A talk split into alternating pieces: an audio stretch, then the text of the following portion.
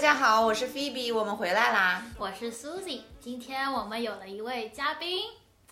啊、给大家打个招呼吧。 Hello，大家好，我叫田浩。好，田浩是 Susie 认识很久的朋友了，是大学的同学，啊、跟菲菲呢是新朋友。我们见了几次面吧？我们一起喝喝过过几次酒，酒对，我们有在 sober 的情况下见过面吗？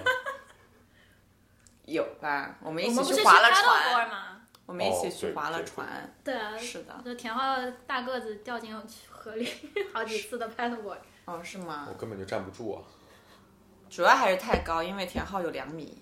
没有啦，没有那么夸张，这次为什么要请田浩来呢？是因为聊完一期之后就发现没有话讲了，是吗？ Exactly，没 有没有，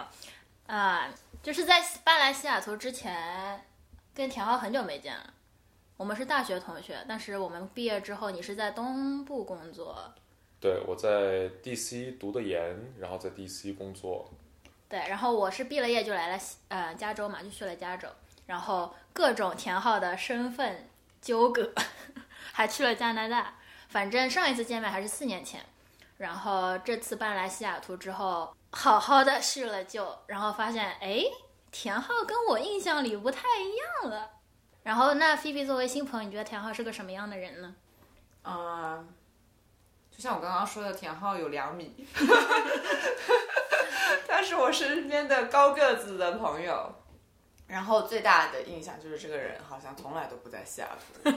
就是我每次问他，我可以数一数，他有时候跟我说他在什么迈阿密，有时候说哎这个周末我要去加州，然后然后就是什么过年要去什么 Toronto，还有过一次他说他在南美，在危地马拉看火 山，我就觉得这个人哦，非我常有地次神秘我有次我有次实习的时候，还是大学时期，不过那时候已经田浩的本性哦潜力已经开始暴露了。我在一个轮胎公司实习，给田浩发短信，他说他在伊朗骑什么骑骆驼骑驴，骑驴在沙漠里骑。然后危地马拉是，哦哦，危地马拉，危地马拉是中美洲，不是南美。哦，是中美洲，对不起，冒犯了，冒犯了。就是一个到处在旅游的大个子。对，是一个对地理非常精通的， 非常可以非常的精确的说出危地马拉是中美而不是南美的朋友。没有没有，我倒对我倒倒不倒我倒不 care，我只是怕你们的播客发出来之后被 杠。这两个主播居然连中美洲、南美洲都分不清。呃，我有段时间一直以为那个什么委内瑞拉在非洲，哎，委内瑞拉是在非洲吗？ 在南美洲，天 哪，这段要不要剪掉？没关系，没关系。哎，但其实但其实你你说的这些这些 description 好像适用于大部分人，但是但是我嗯两米的大个子，他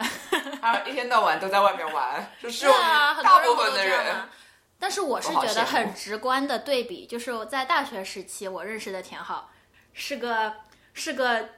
是个精致 boy。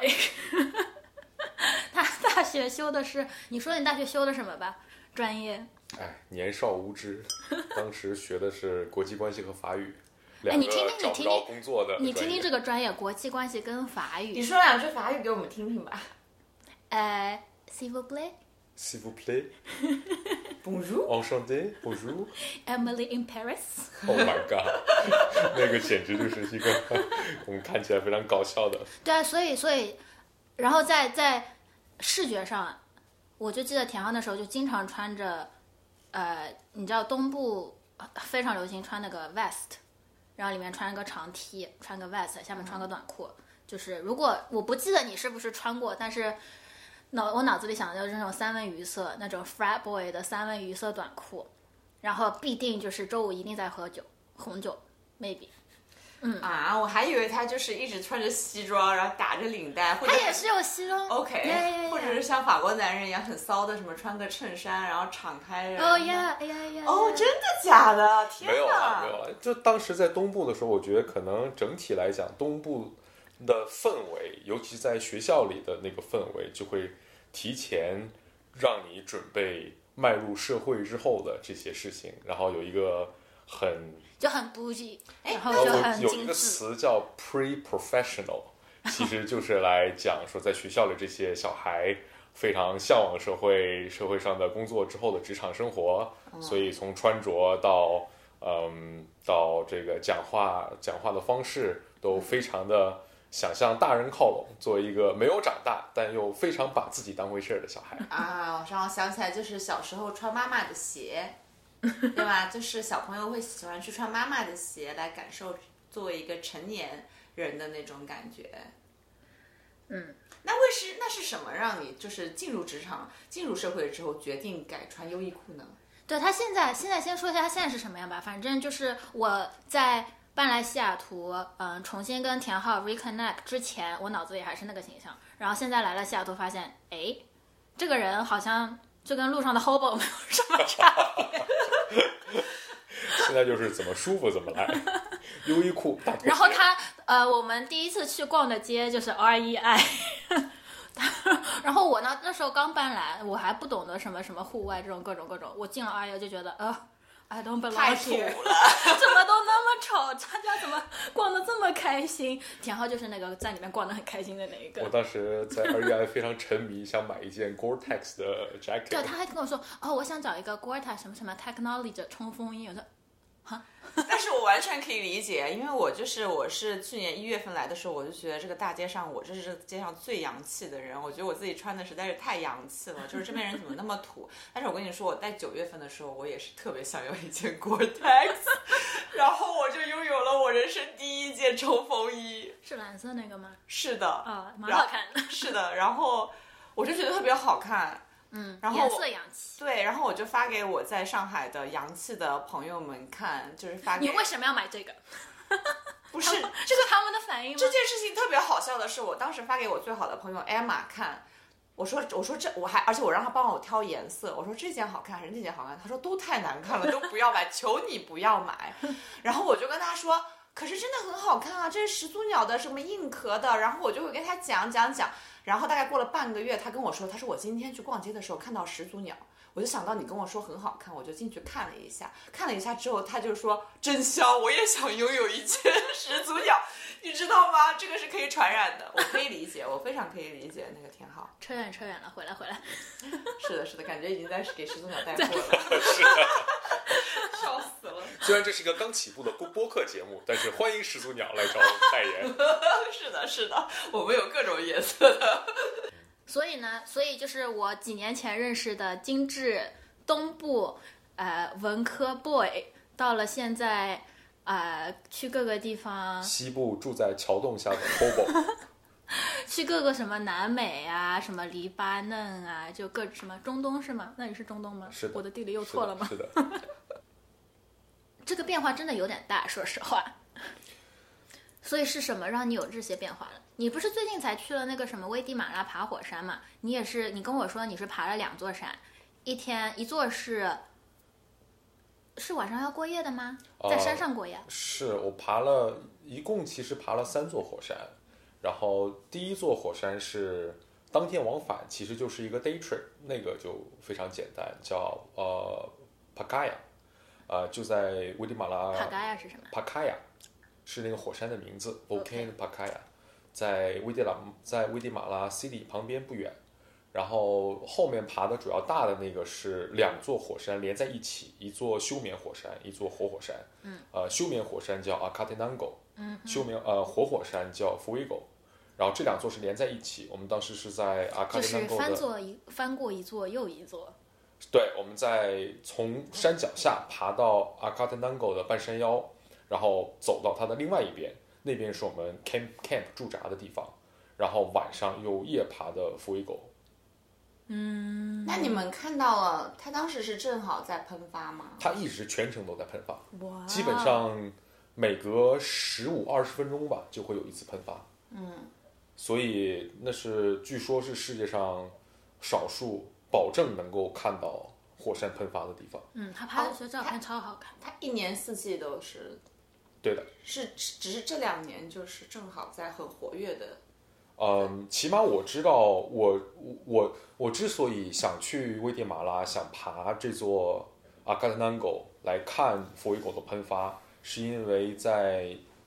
前年我有一个朋友，从美国骑摩托车一路骑到南美洲。然后当时我有看他发的照片，在阿卡特南沟拍出的火山喷发，非常非常的漂是亮很，大的喷发吗？非常大的晚上的喷发。哇，我想要岔开一个话题，从北美开摩托车到南美，中间是要坐船的吧？呃，是的，有一段在巴拿马，在呃从巴拿马到哥伦比亚的那一段是要坐船的，因为中间有一段叫做 Darien Gap，就是把车放到船上吗？呃，是开到对的船上。对对，的。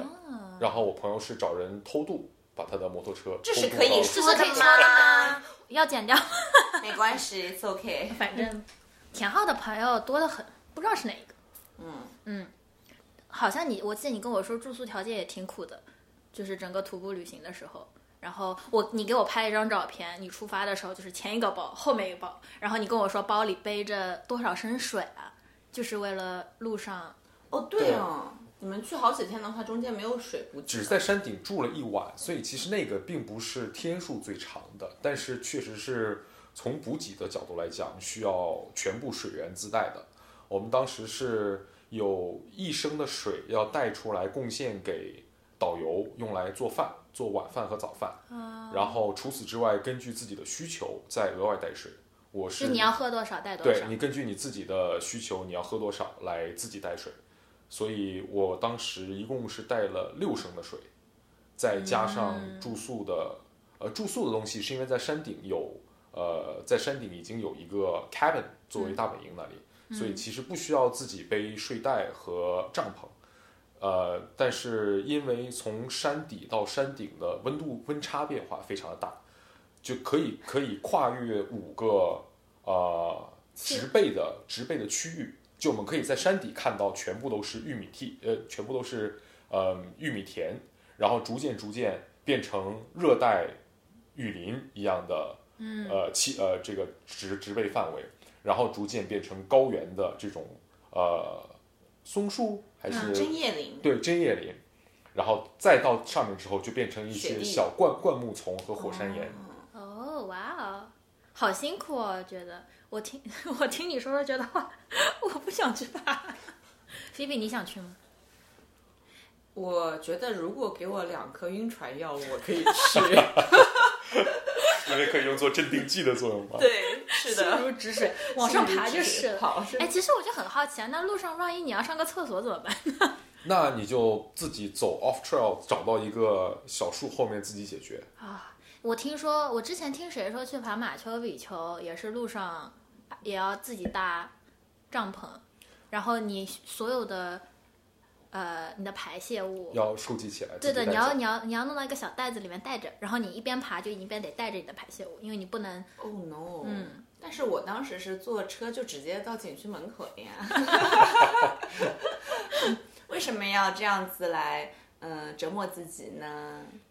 我觉得可能很多时候就是对我来讲是，对你来说是有乐趣的嘛。我很 enjoy 这个过程，虽然这个过程当时是非常痛苦的， 对啊，对我听上去觉得哦 no，我一度爬到翻白眼，觉得这辈子不想再也不想爬山了。嗯，但是真的到爬到山顶，然后看到那个景色，而且又确实是一个自己期待已久、准备已久的事情，就一下觉得有非常巨大的满足感和成就感。所以这就是为什么我记得我们三个不是去爬那个 Rainier，、我跟 Phoebe 在后面苟延残喘的时候， 就看到田浩一个人被这个 包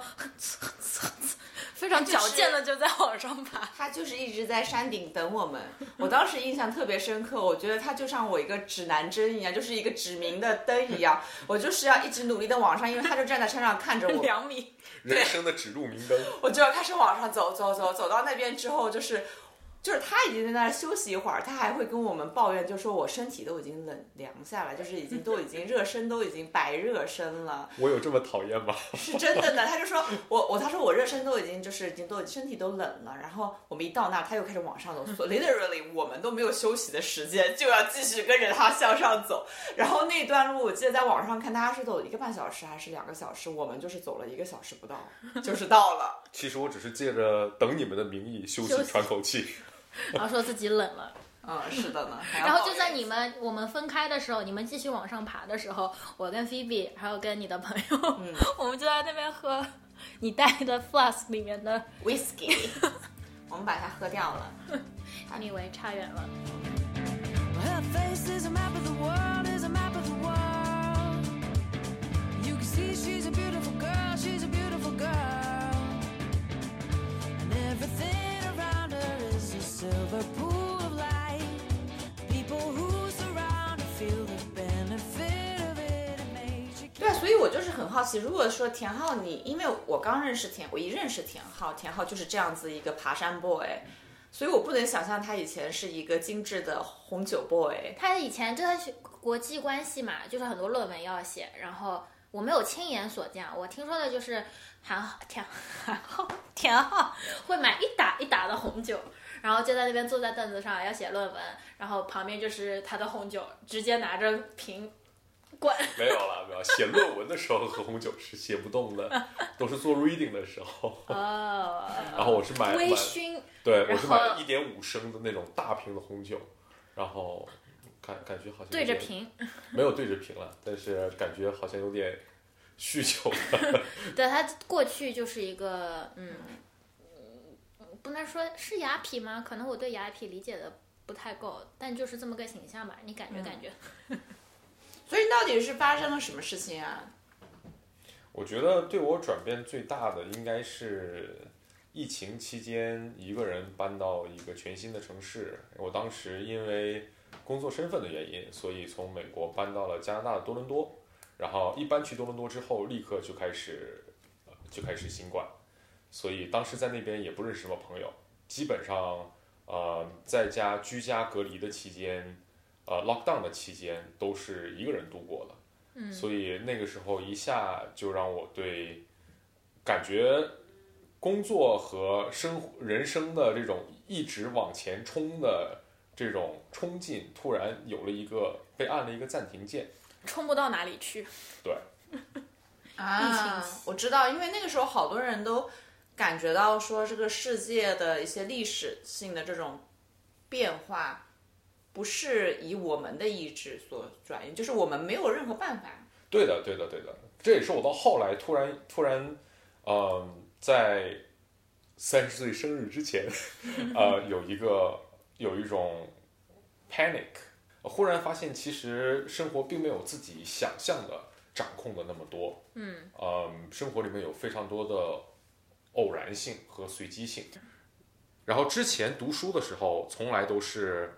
呃，比如说我非常热爱自己所学的东西，或者说是作为学生时期，你有一个非常明确的目标，我接下来可能是期末考试，下一学期我要选什么样的课，我要找什么样的实习，从来都是有着一个就是有个计划的嘛，就是按部就班的，一步一步，你考完期中，考期末，过完春假，过暑假。没错，就是你你如一直是有一个你应该做的事情。嗯，那你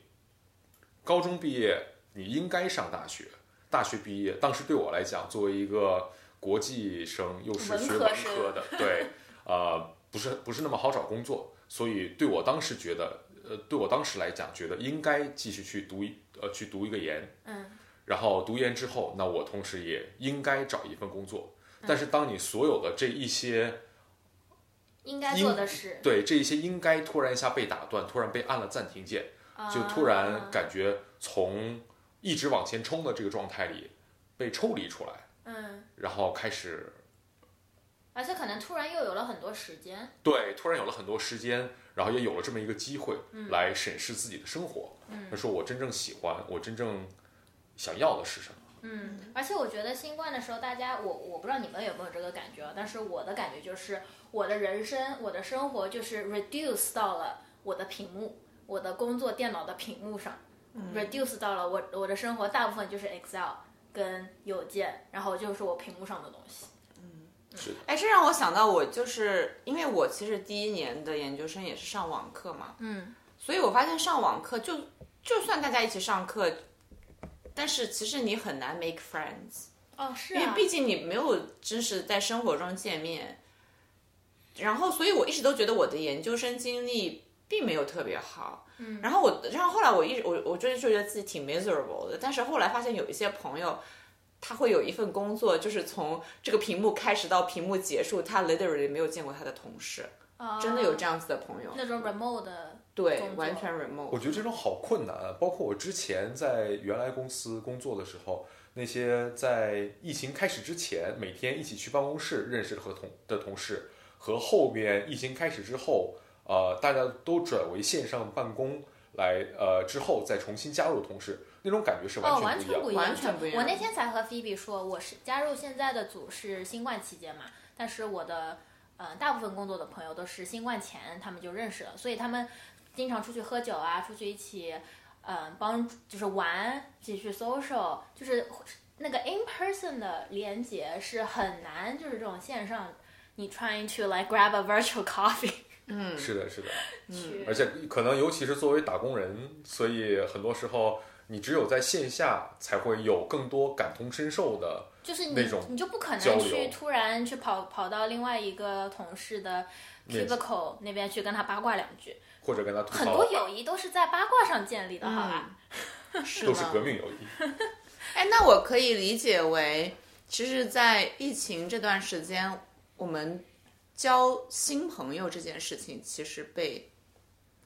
cancel 掉了。我觉得我可能是啊在、呀就是对在面对屏幕的时候，我没有怎么交到新的朋友，直到我们到线下见面了之后，我们的关系才开始。嗯你说我们吗？就是任何人吧？我觉得这个在是友谊上来讲，其实是一把双刃剑。嗯，就第一，就确实你没法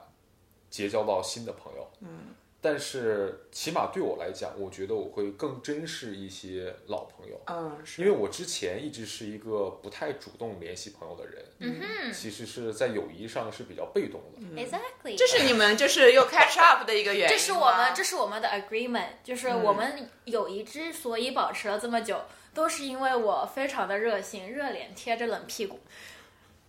一直时不时的跟田阳来句 hello。所以田浩就是这个疫情让他突然间意识到说，哦，我的老朋友们 still there。对，我你们非常俩要我喝一非个常你确们实俩我必非须来常得来来喝来，一个胖子好胖吧子，，可以可以 OK，所以我们回到那个话题，所以你你说你在疫情对你的这个人生有了一个转变或者一个停顿、一个思考的时间，那你获得到的这个灵感，这个 epiphany 是什么呢？背上背包，迈出家门，开始徒步。但那个时候也没有机会啊。其实我第一次开始做这个事情，啊，也不能说是第一次了，应该算是在疫情期间，嗯，我给自己的一个放风是二一年的年底十一月左右，那个时候，呃，加拿大已经过了两波疫情了，所以已经开始放开了，但是因为疫情往复嘛，所以在冬天的时候疫情又开始，呃呃，又又重新开始有一些呃新的 case。所以当时我有一些年假到了年底用不完就作废掉了，所以我当时在二一年的年底十一月份左右，我还有一些年假没有用掉，我就决定呃租了一辆车，自己从多伦多开到魁北克进行一个 road trip，因为没法像以前那样子背包旅行，所以我觉得这种一方面是我可以逃离城市，逃离每天所面对的那个狭小的公寓空间、嗯那个屏幕、那个线上的那一份工作，但同时呃自己一个人开车 road trip 到大自然里面，又可以使我在疫情的情况下小尽小的量保持 escape 一个安情的呃保保持一个安全的状态。哦然后当时我我在魁北克的萨圭内那个山里边，然后一个人 hike，因为冬天，所以它的国家公园都是关门的。它虽然理论上是关门的，但是它的大门是打开的。 也是溜了进去。对对，你是可以说的吗？嗯对呀会不会远程被抓起来呀？呃不需要买票，也没有护林员，所以完全就是自己一个人进山去 hike。嗯，然后我突然一下就感觉那段时间，感觉其实是一个焦蛮焦虑的时间，或者说是有很多的 anxiety。嗯，呃，一方面在想我到底是不是真的喜欢这份工作。那我为了这份工作留在北美，而离自己的家人、父母这么远，到底是不是有意义的？嗯，然后另外一方面又对于，呃，因为疫情所导致的感觉，我在职业上的止步不前，嗯，有一种非常大的，呃，就是止步不前，就不知道该怎么办，就也不知道无力感，对一种对想想想一种想就是使劲儿，但又使不上的这种无力感，然后再加上看到这在不是美一国 control 的事情。对，感觉这个事情超出了我的我的掌控，然后再加上看到身边的朋友，在美国的朋友有换工作，感觉他们的职业上都会有哦，都会有改。啊变，感觉其实就是一种 peer pressure。但嗯我当时又是因焦为啊、等等待着那一纸签证，无法做出任何实质性的改变。嗯，但你其实你当时是只有签抽签只能抽一次吗？可以抽好多次吧？哦，我的意思就是到了加拿大之后，每年还是可以抽的，是吗？我的意思是说，你当时的 OPT 只有一次机会吗？对我在美国但你的没时候有抽就是这中个情是况很正常的，因为这个概率本身就只有这么多。是的，是的。对所以当时我就开始自己一个人去爬山。我觉得冬天爬山一个人是一种还蛮很 peaceful 嗯治愈的感觉，对，非常应该 peaceful。是都是下雪天吧？应该是有雪的吧？呃， I 有 assume 一有有一些很浅的积雪，但是没有到那种深山老林的地步。嗯，然后感觉边爬山，那个时候我突然突然觉得呃我不带着哦，一开始是因为听说那一个山里是有熊的，哦，所以天哪我不你是敢奔着熊去的。所以我不敢戴着耳机听 podcast 啊或者听音乐，以我平时的这种自己一个人出门散步的方式去爬山。所以当时我就是摘下了耳机，嗯，但是在一个完全安静的一个大自然的环境里边，我忽然觉得我可以梳理起自己内心让我焦虑的点。嗯，我想打断一下，没想到你在一片很圣洁的一片大自然，你居然想用这种 digital 来污染它。 竟然还想听 podcast？对呀什么耳机？听听树叶动的声音不好吗？ 听听远方熊叫的声音不好吗？听听小溪，if there's 小溪潺潺，嗯，忘记那成语叫啥了的声音， 潺潺的流水。不香吗？你们两个是在讲讲相声吗？所以你当时有没有遇到熊？没有遇到什么，并没有遇到什么。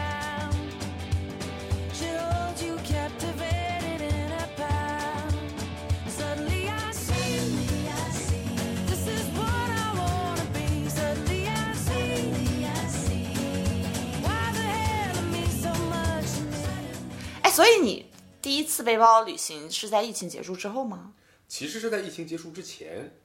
当时我有一个 疫情结束之前还是哦，是在开疫始情前之在疫情开始之前哦啊哈那时候我还在读研，然后当时我有一个朋友在吉尔吉吉尔吉斯斯坦交换，所以我当时一个春假去找他，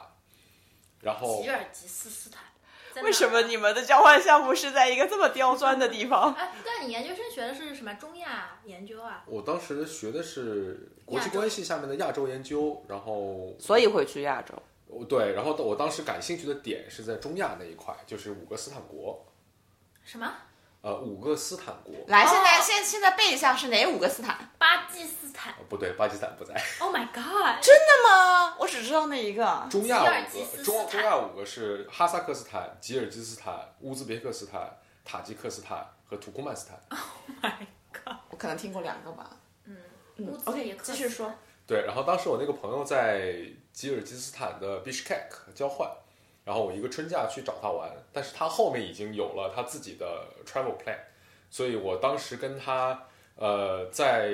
Bishkek 玩了两天之后，我还有大概四五天是空闲的，然后他也不在，所以那段时间我就必须要找事情来做。但是当逛完 Bishkek 逛了两天之后，发现这个城市好像就这么大，市中心也就这一块，两天就逛的差不多了。那我当时就觉得，既然已经飞了这么远来，那我应该去 explore 一下 explore 一下这个国家。所以当时就是啊完所以全这个国家有多大呢？也不知道很。小，很小。所以就是对你说的小，不光新不光不光市中心小，它的周边也小。你说国家吗？嗯哼，呃，国家它这个国家很多地方都是山地，嗯，然后呃，主要是因为交通没有那么方便，所以就其实我当时从我一开始那个计划的行程，从 Bishkek 到 Karakol Karakol，呃，这一段的行程其实单从路程上来讲，并没有那么远，但是因为它的它的当地的基础设施并不完善，所以开车的话可能要开个六七个小时，甚至更久。所以你当时当时是怎么出去旅游的？当时只是听说在那边有另外一个城市，然后在那边有一些原来从中国呃迁徙过去的人，在当地叫做东干人，然后他们是信仰佛教的，因为他当时是呃，因为吉尔吉斯坦的最吉吉尔吉斯坦的最东端，呃，紧邻着天山山脉，翻过天山山脉就是中国的新疆，啊哇，哎，那那边是说什么语言啊？那边讲吉尔吉斯语和俄语，但一般在城市里边是，比如说在 Bishkek 这种城市里边，它是俄语是它的官方语啊，难言。怪你后来去学了俄语。呃那你还会讲俄语啊？来讲讲这个我们听什听。么？我我只你你好怎么说来着 s s l a s w i t i 哦，忽然感觉像是过年期 间，对，家长带着小孩才艺表演，来 表演两句。来唱支歌，跳个舞。哦，那你是怎么找到出去周边的交通方式的？所以当时就是完全靠打听，就是这种口口相传的方式。然后别人告诉我说你在哪个集市入口 那里、就是，右转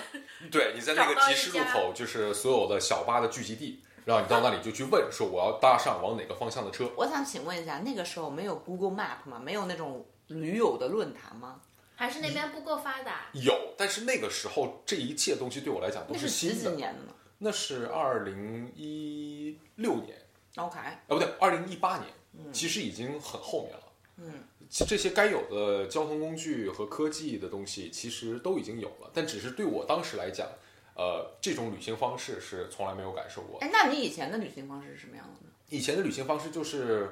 呃，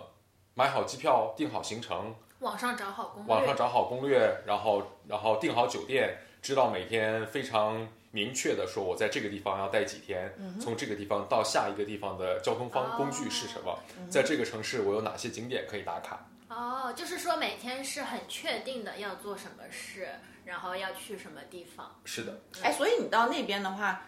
这种旅行方式就是你决定了要去一个 destination，你到了那边之后再去决定说我要去那边玩什么以及住在哪里。对的，对的，因为当时突然一下就空出了好几天的时间，那这些时这些天的时间我又不想白费，那就好吧，我临时来制定行程。但是在那个在吉尔吉斯坦这种国家，呃，坐巴士它是没有行程表的，它是没有时间表的，所以都是去那个农贸集散市场去那里搭巴士。然后坐上车之后，我当时感觉自己就像牲口一样，坐到车上之后就等什么时候车上坐满人了，什么时候车出发。但是我好几次可能因为是外国人，然后又不太会讲俄语，嗯所以感觉如果我当时坐的那辆车还剩一个空位，然后从外面来了两个当地人，我就会被交换到另外一座车上去。哦，然后那个车的话，如果人没有满的话不开，对，什么时候坐满人，什么时候开。他们优先就是服务当地人。倒也不是优先服务当地人，可能只是我当时作为一个没听懂就别可人能就可能 make sense，就是哦有两个人，然后但是只有一个位置，你由一个人把你换到另外一个没错有有没空错的位置啊。但是如果是个当地人会说话的话，就可以跟他 argue 回去。啊，估计是的。那我在当时只能服从安排，嗯，被他交就换是到一个另友好的座外国人，就车上来就是说，哎，你看那边的车又空又大又舒服，你想过去吗？他说，哎，good idea，然后他可能自愿的就去了。信信， 俄语怎么说？好的，好的。哒哒哒哒。哒哒哒，所以我呃那趟那趟车程从 Bishkek 到 Karakol 其实要七个小时左右，但我当时等我真正出发的时候已经是下午三点多了，哦哇。所以我忽然发现我晚上可能到不了 Karakol。嗯，然后半夜他到在他在他在呃中间有一站叫做 c h o l p o n Ata，、然嗯后我当时想说，那既然这样子的话，我中间就临时在 c h o l p o n Ata 停一下。嗯然后结果下了车之后，发现只有一个小卖部还亮着灯，因为这个地方之前是哈萨克人和和在苏联时期是是俄罗斯人，呃，到吉尔吉尔吉斯坦的一个避暑避暑的地方，嗯所以在冬天其实是它的旅游的淡季，整个小镇一片漆黑，除了嗯那一有个地小卖方部住。吗？我原来在网上查好了，嗯，有一个地方可以住你，终于还是使用了网络，你害怕吗？还是有一点慌的。然后结果打电话过去，人家告诉我说，我们旅游淡季在这里的这家店是开门的，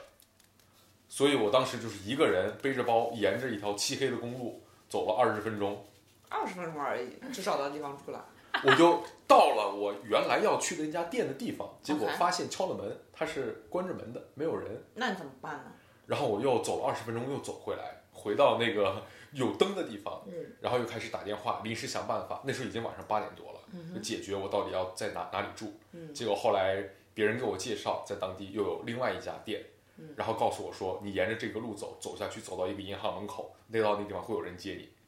那他们跟你是讲俄语吗？还是讲英语？呃，讲英语，因为我当时是打给他在 Bishkek 城市里的人，所以 OK 他们是呃还是会讲一些英语的。是你的朋友吗？不是，是我打算去的那家旅社的，在 Bishkek 首都的分社。哦，这样听听我都好害怕，让我在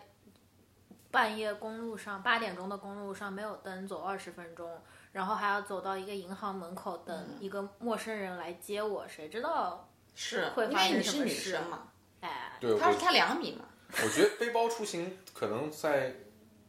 在这个确实就是在体验上，我觉得男生跟女生差的确别不蛮太差大别非的。常大。对是的对的。哎，anyway，然后所以呢？到后来就到后来呃，到后来人家接上我之后，到终于找到了一个地方住下，然后第二天我在当地又找了向导进山去徒步，然后一切最后变得都非常的顺利，嗯跟我一开始的计划截然不同，但是呃正是因为这种呃没有任何计划的突然性，嗯使得我的行程多了非常多的惊喜。那你觉得会就是哦，感觉好像什么都行不通，就是哦路上也没有灯，然后我还一直被调换到别的公交车上，然后突然一下子就哎，有晚上有个地方住，哎还有热水，哎呦还有电，哎呦还有 WiFi，你会会这觉样吗得特别的满足，我觉得是的，我觉得是的。嗯，所以所以所以这是 我就在猜哦，你是。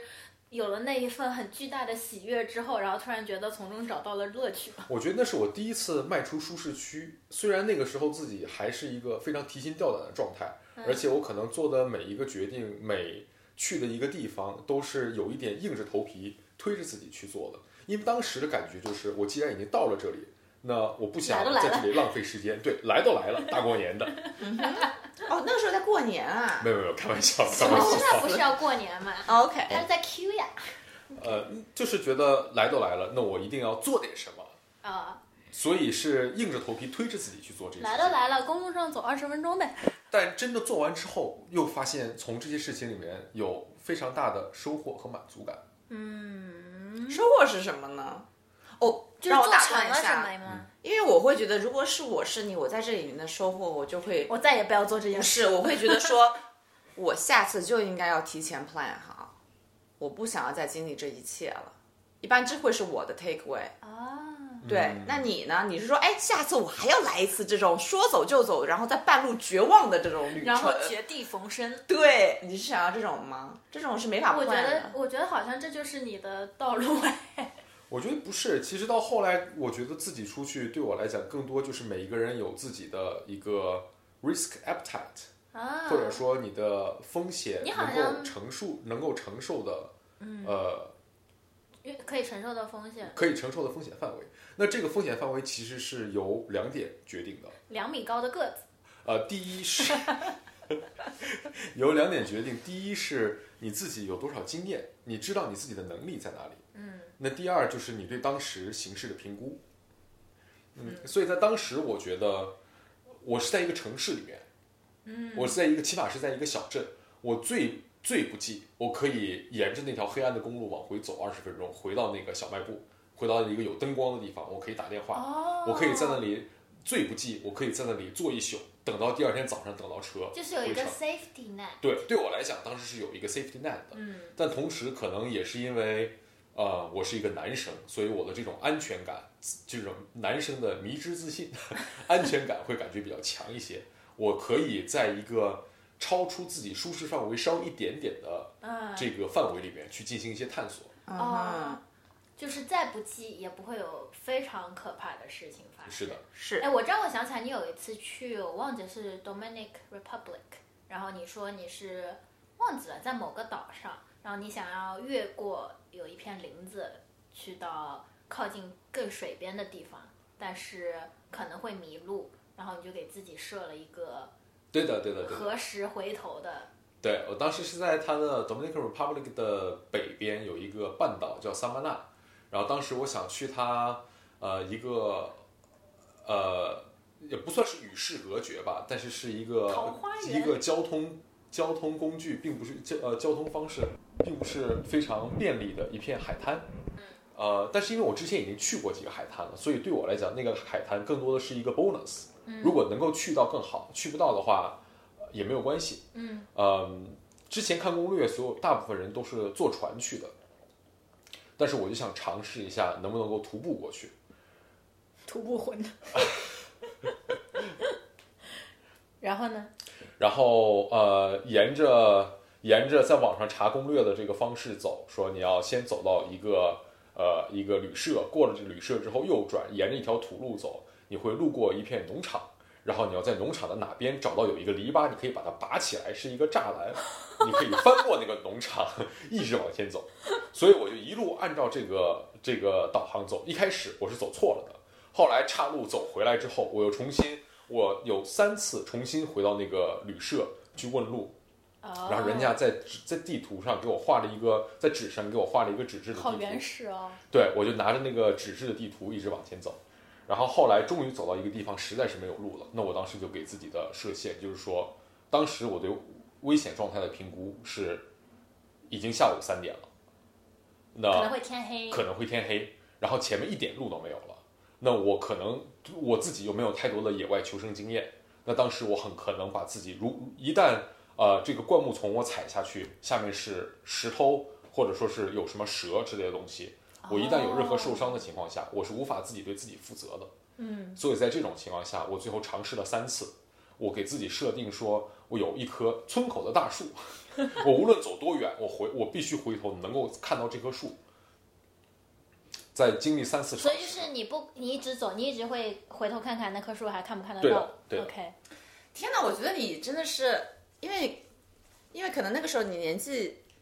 就是已经成熟了，所以你可以做出这些评我估还。以为说年年纪比较轻，没有，我是说，因为已经比较成熟，因为你让我想到我小的时候，不是小的时候，我可能十几岁的时候，就是那次我跟朋友在欧洲，就是所谓的背包客，但是我 我 we planned OK，但是我们有一次就是去少女峰，然后少女峰就是那个超级大的那个雪山嘛，滑雪那个地方，然后我们俩坐了倒数第二班。车上山，上山了之后，我们俩决定在那个顶峰这个雪地里面疯狂的两个人在那走走走走了半个小时，然后就是前不着村后不着店，然后我们就发现我们赶不上回去的那趟车了，最后一趟下山的车，然后我们在一个没有人烟的雪地的山峰里面，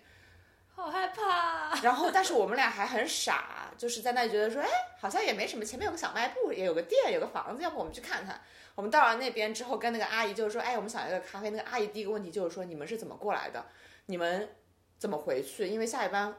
车要在十分钟后就要开了，你们要打算在这儿过一晚吗？我们这儿没有地方给你住。那个阿姨就是脑子里已经有所有的，就是说你们俩是怎么在这个点出现在我们这个房子里的所有的事情，啊而我们俩就是那种我们想要一杯咖啡， 然后你知道吗？那个阿姨就是因为看我们又冷又渴，然后就把这咖啡给了我之后，她觉得没有办法，她让她老公。开了一辆就是那种巨大的卡车一样铲雪车，在高山上铲雪那种车，带着我们就是飙车飙回了车站，然后我们下了车之后冲到那个车站，然后才坐了最后一班下山的车，不不然我们就是在雪，遇到好人了。不然我觉得我在雪地里得死了。你我那样觉得真的是幸运的。第一是有一个小卖部可以对，就算是 worst case 可以回去，一当然有一个可以过夜的地方。嗯对，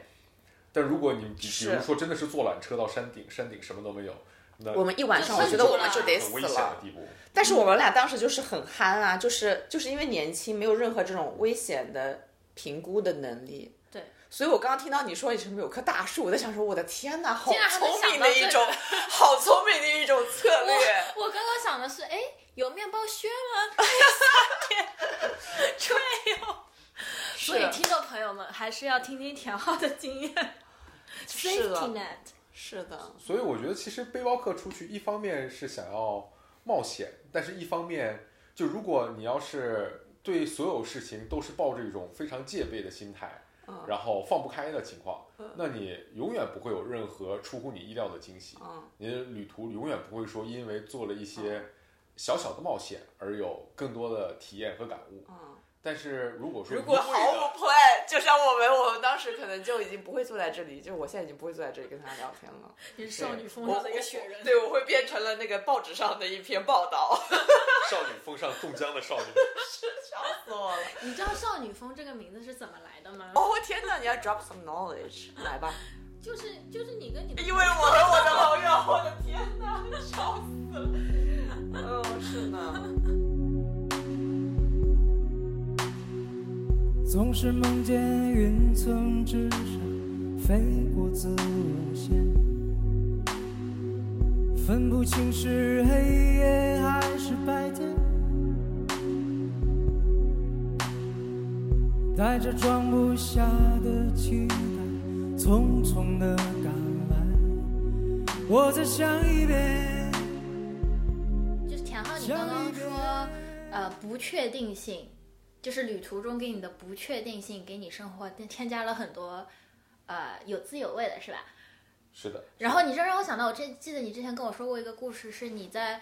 去哪儿，然后路上遇到了一个当地人，然后一个当地人就非常热情，待你如兄弟，请你去 去他家做客，然后请你呃在他家过夜。哦，对，然后就什么你一出车站就被他带走了。 对对对，当时是在是在黎巴嫩，然后在黎巴嫩北边的一个城市 Tripoli，Tripoli。 Tripoli 哦，然后去的时候之前在网上做攻略，都说这个城市不太安全，不太建不太建议你去。然后我觉得还是想尝试一下。然后，而且当时贝鲁特给我的感觉是，呃，尤其是它的中心区，让你感觉非常的西式，就是因为贝鲁特又叫中东的这个东方小巴黎，哦哟，所以它的它的好浪 bazaar 漫其实啊完全变成的是西方的这种 luxury mall 的感觉，嗯，并不是真正中东的意义上的那种传统的 bazaar，这种传统的往来的商客，呃，贩卖香料、贩卖各种农农副产品的这种集市。所以我当时就特别想去它北边另外一个城市 Tripoli，然后也是并没有提前做太多的打算，就跳上了一辆车，然后在路上车上现查的当地有什么样的青旅可以住，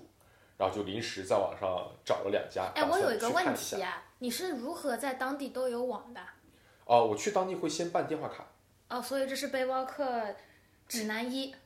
下当地立马买电话卡。对对，所以我到后面就会其实会觉得，呃就岔开一点讲，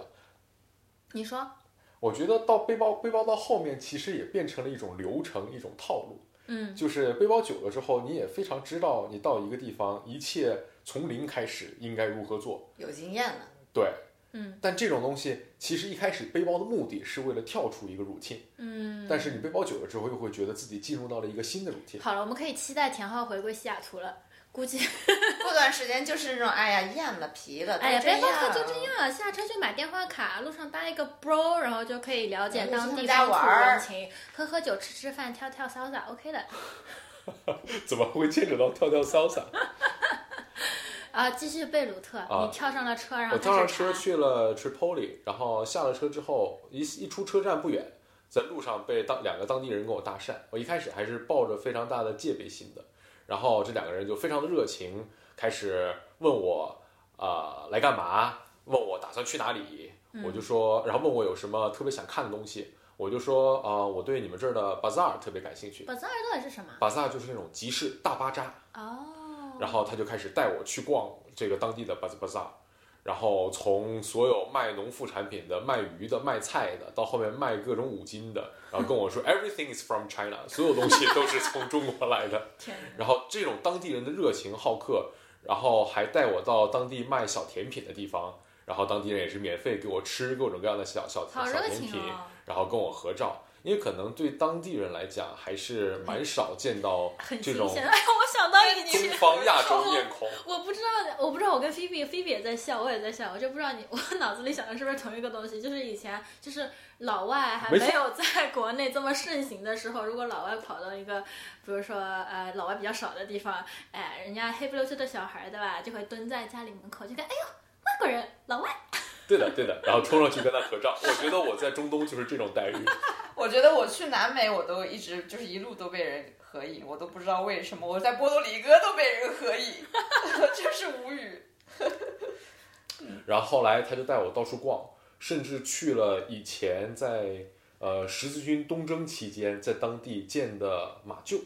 呃，然后后来马厩对放马的，对，也以前养马的地方。嗯，然后后来这个地方被分隔成了一间一间的小房间，其实说白了就是当地的贫民窟。哦。然后带我在这里面转了一圈，我进到一个非常非常狭小的一个用隔板隔出来的空间里面，里面住着一家十口人。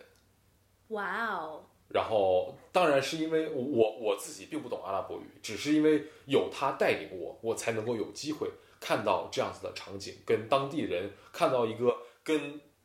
贝鲁特的这种呃豪华奢侈的阿拉伯生活完全不同的另外一种当地真实人的、呃、当地人的真实生活面目。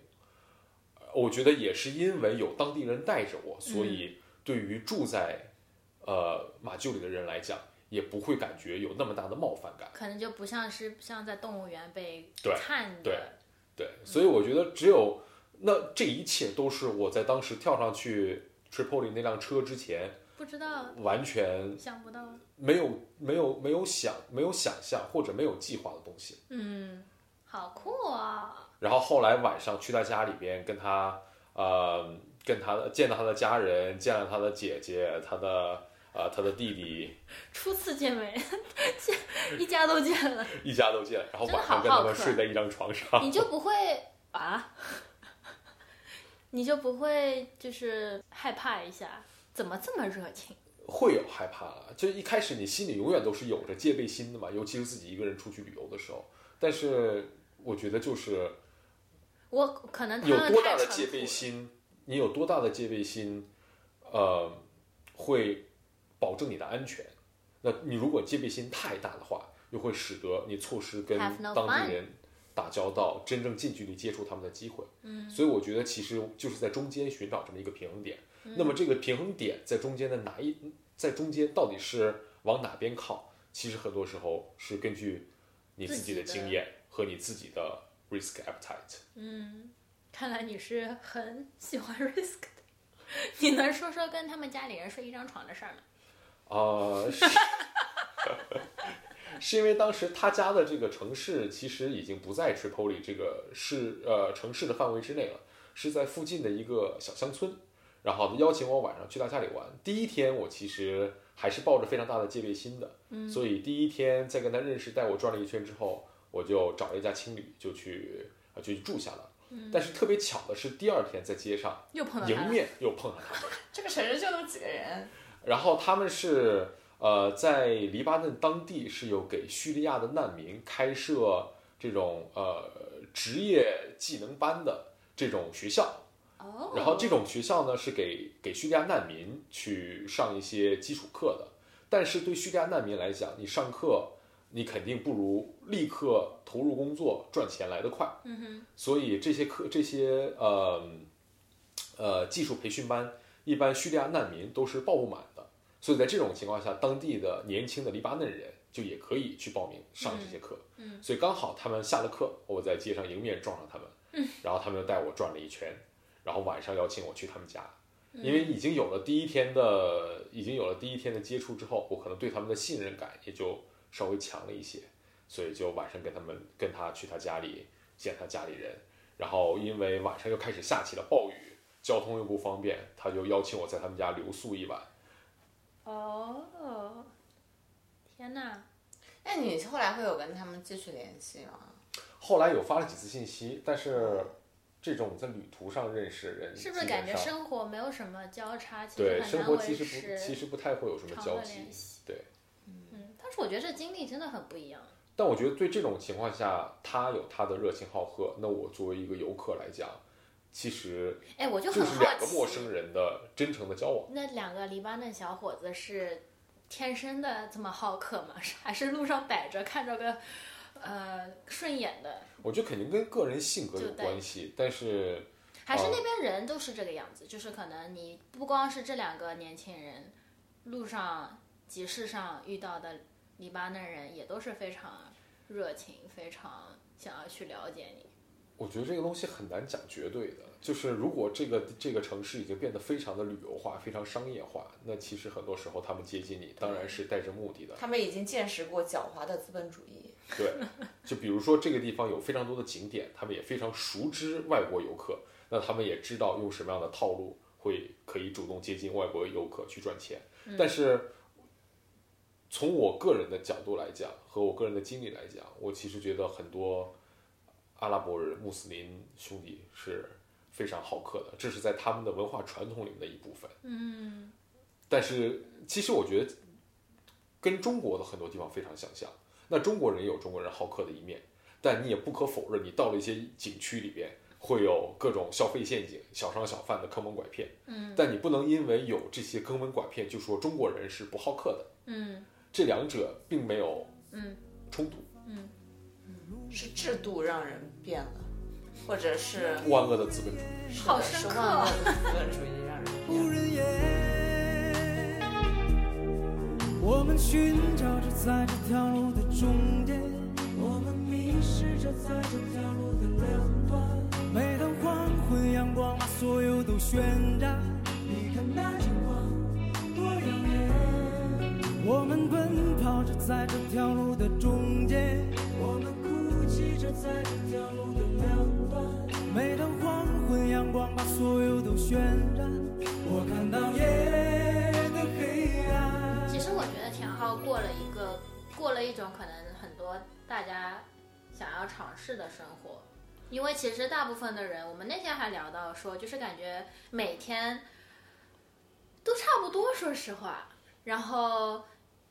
一眼也看看得到头，是的，我觉得尤其是工作之后，忽然，呃忽然，我觉得可能快到三十岁的，快到三十岁的这么一个人生节点，有这么一个外界加给你的人生节点的这么一个定义。三十嗯吗？对，然后突然你就开始回看自己过去的人生，嗯然后就会觉得我，我觉得我之前的经历都是，呃，可能不是你自己自己想要的吧？是吗？不一定，我我觉得不能说是我自不是说完全不是你想嗯对不我，想但我觉得是一个非常过着应该的生活，应该的生活，嗯，是一一相对来讲是比较顺风顺水的。嗯，所以就有了精致尤其是精致红酒 boy 的形象。 尤其是在我有了第一份工作之后，然后当时的这个工作又很大一部分原因是因为身份，所以才选择这一份工作。嗯，那之前在作为学生时代，可能我我对自己学的东西是有非常大的热情的，嗯，然后对于自己的下一步，起码在当时也是非常明确的。然后突然一下从那种状态里边抽离出来，到了一种生活，到了一种工作的状态，然后在职场上就觉得就是是一眼为看到了头。可能也不是做你最有兴趣的工作，但是就是可能为一个身份啊，然后为一个哦，我需要赚一份钱，然后去做一份工作。对的，忽然那个时候，生活里的确定性给了我非常大的恐惧。哦，我感觉生活每天都是一成不变，感觉就是在公司里边，呃，熬资历，climb up corporate ladder，嗯哼，然后突然觉得生活中有太多的确定性了。嗯，这种确定性，这种已经一切都规划好的东西，让我对自己的生活有了非常大的恐惧，所以我那个时候就特别需要，我觉得可以换一种换一个角度来讲，其实是对我当时的生活的一种逃离。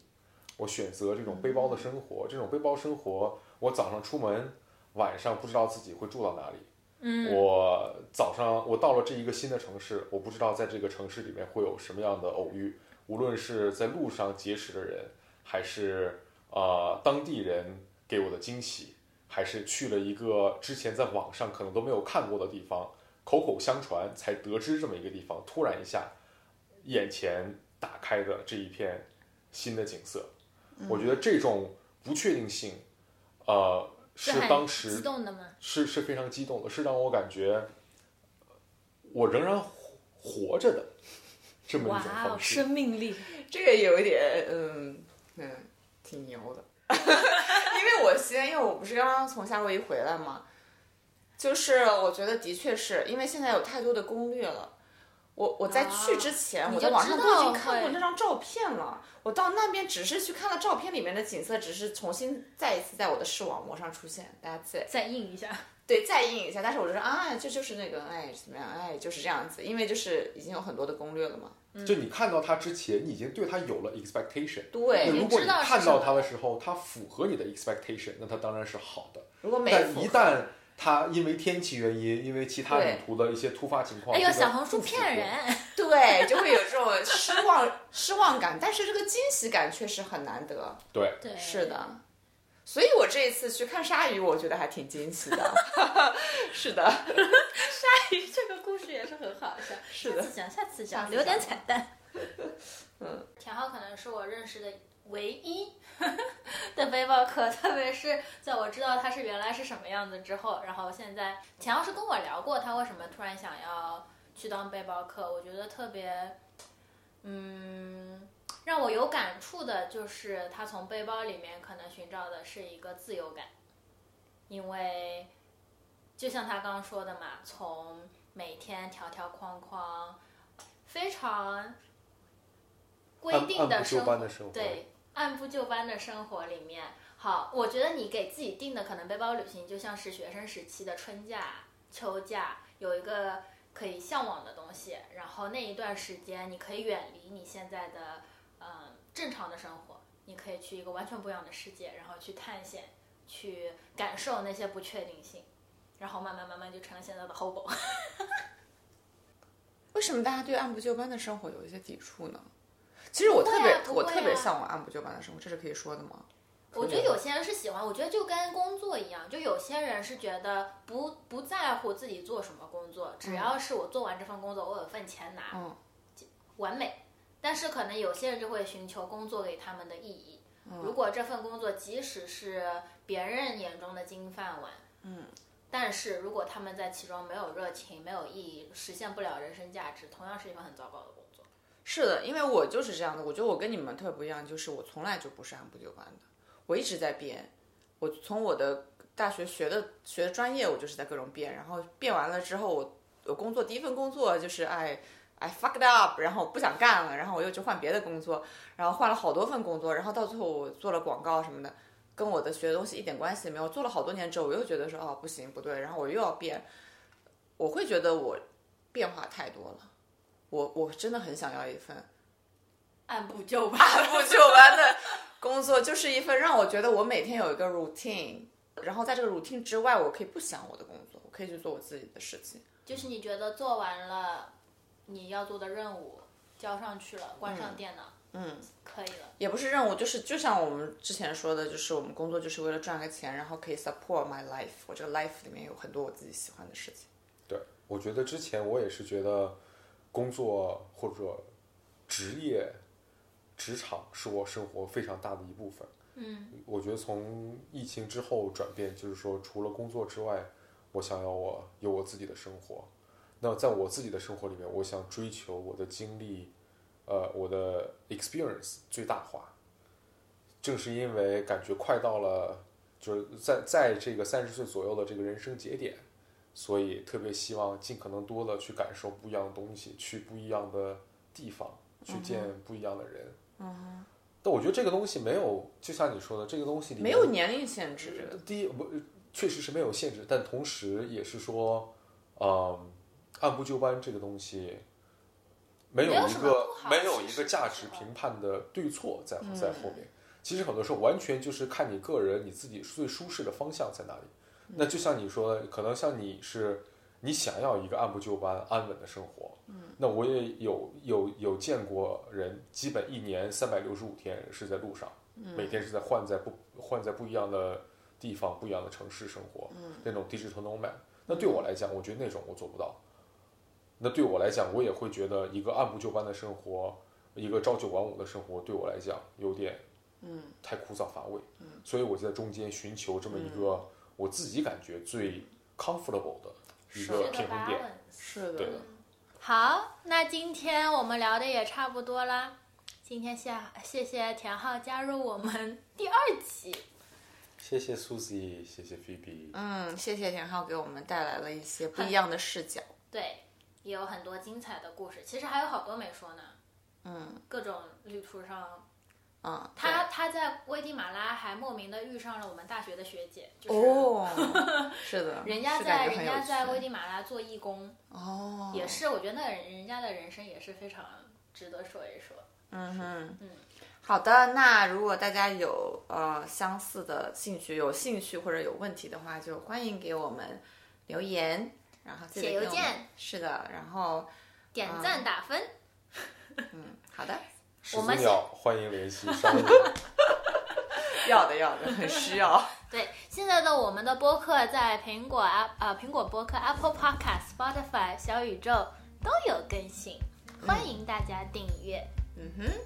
好的，那就那就这样吧先这样吧，谢谢大家，拜拜拜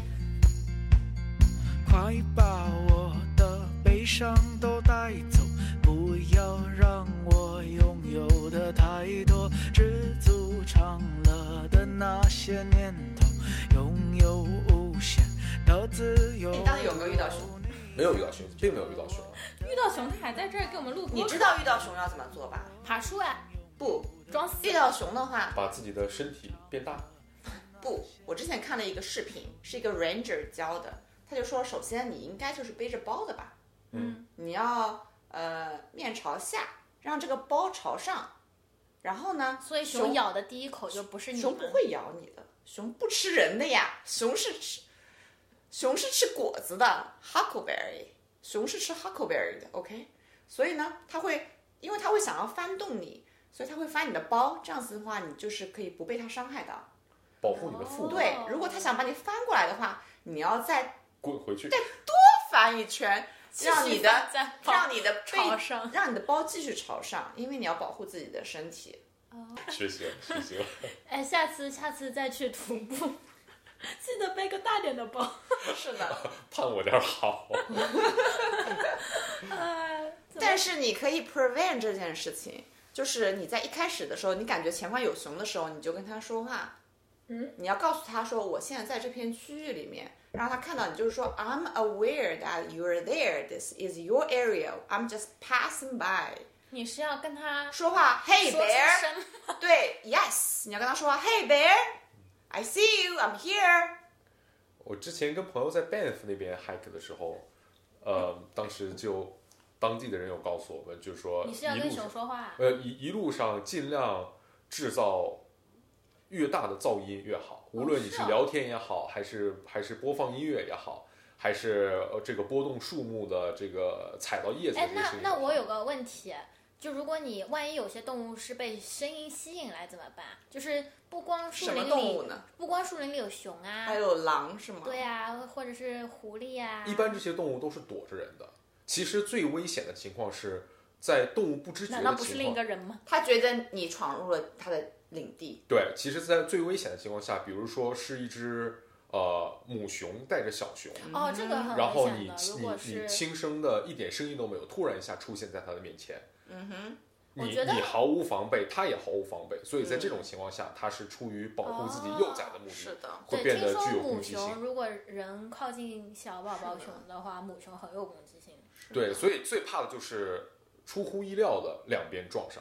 但其实你在 hack 的过程中刻意制造噪音的目的，也是在警示动物，让这些动物就是能够我在避这开儿，我在这儿。对，对的。让他们知道你是更加 dominant 的一种动哎物。 ，see。去隐藏我们的情绪，在快乐与悲伤都写在我们的脸上的那些时代里，我们不需要去隐藏我们的情绪，